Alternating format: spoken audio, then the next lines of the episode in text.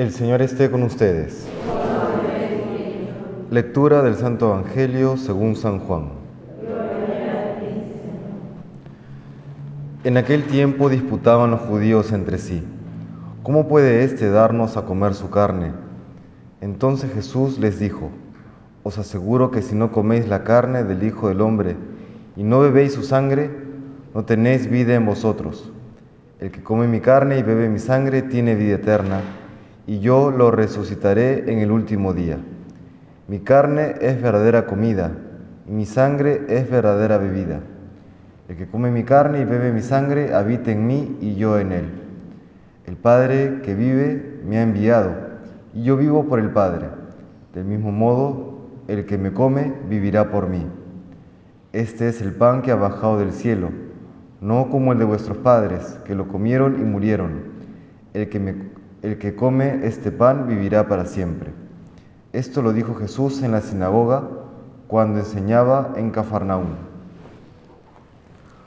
Palabra del Señor.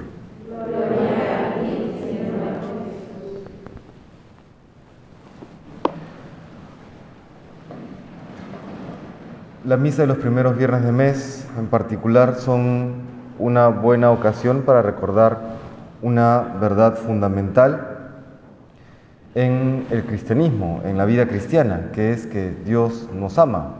Esto que suena tan cliché termina siendo pieza fundamental y la gran novedad del cristianismo. Dios nos ama. Y Dios que es omnipotente, omnisciente, que todo lo dispone, pues eh, tiene que tener como clave de comprensión esta, esta verdad. Y esto lo encontramos, bueno, en el Evangelio, por supuesto, en, este discurso del pan de vida, este dar, darnos, dársenos como alimento, eh, Jesús en, la Eucaristía se comprende, pues, por supuesto, desde el amor. Y también lo vemos de manera muy, muy sorprendente, muy destacada en, el relato de la conversión de San Pablo. Y podríamos decir que este relato de la conversión de alguna manera termina siendo reflejo de lo que es la vida en general. Nos encontramos con Pablo ante Saulo, una persona alejada de Dios, con las mejores de las intenciones seguramente. Tenía un gran celo por, por su fe, por su fe farisea y sin embargo dispuesto a cometer atrocidades eh, por esta idea que él tenía en la cabeza. De pronto, caminando, oyendo hacia Damasco, se queda ciego por esta voz que escucha, esta luz que se le presenta. Es el Señor quien se le presenta. Acá nos recuerda nuestro Señor que, está vivo, que sigue actuando en el mundo. A veces lo tendemos a olvidar. A veces pensamos que ya Jesús ascendió al cielo y se desentendió de nosotros totalmente. Y no, Jesús está vivo, permanece con nosotros, actúa en el mundo.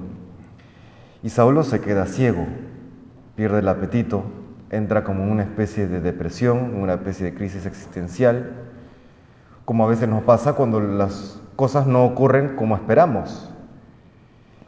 Y viene la intervención e intercesión de este buen cristiano Ananías, que tiene una resistencia al inicio de, pero ¿cómo voy a ir a ver a este señor que persigue cristianos, que da su visto bueno para matarlos, que encima ha venido con todos los papeles adecuados para, hacernos daño?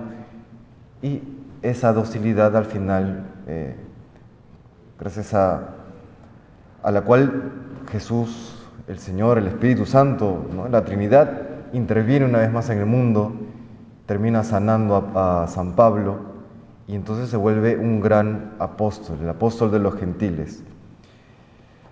Conversión además que, no le ahorra sufrimientos.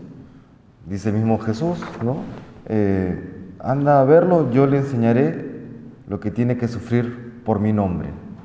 Esa es la vida cristiana, es una amalgama misteriosa para el ser humano en el cual Dios muestra su infinito amor, Dios nos acerca a su corazón y sin embargo parte de este acercarnos a Dios, parte de esta experiencia de amor, implica también sufrimiento, implica también lucha, implica a veces debilidad humana, resistencia a su gracia, eh, errores, metidas de pata, etcétera, etcétera. ¿no? Eh, pero en todo eso, nuevamente hermanos, tiene que estar presente como, como presupuesto real, verdadero, constante, que Dios nos ama. Que todo aquello que ocurre es porque Dios nos ama. Y que todo aquello eh, grato o, duro que podamos experimentar son manifestaciones del amor de Dios que debemos saber aceptar con docilidad, porque a través de estas cosas, a través de estas experiencias, Dios nos va moldeando a imagen de su corazón y eh, nos va santificando. Dios no ahorra esfuerzos, Dios no ahorra sufrimientos. ¿Por qué? Bueno, eso ya le, preguntaremos a Dios en su momento, ¿no? cuando lleguemos al cielo, eh, Dios mediante. Pero creo que una de las claves está en que es parte de la madurez humana. ¿no? Así como un padre de familia o una madre de familia no puede ni debe impedir, por ejemplo, que cuando su hijo comienza a caminar caiga, no se tropiece, es parte de.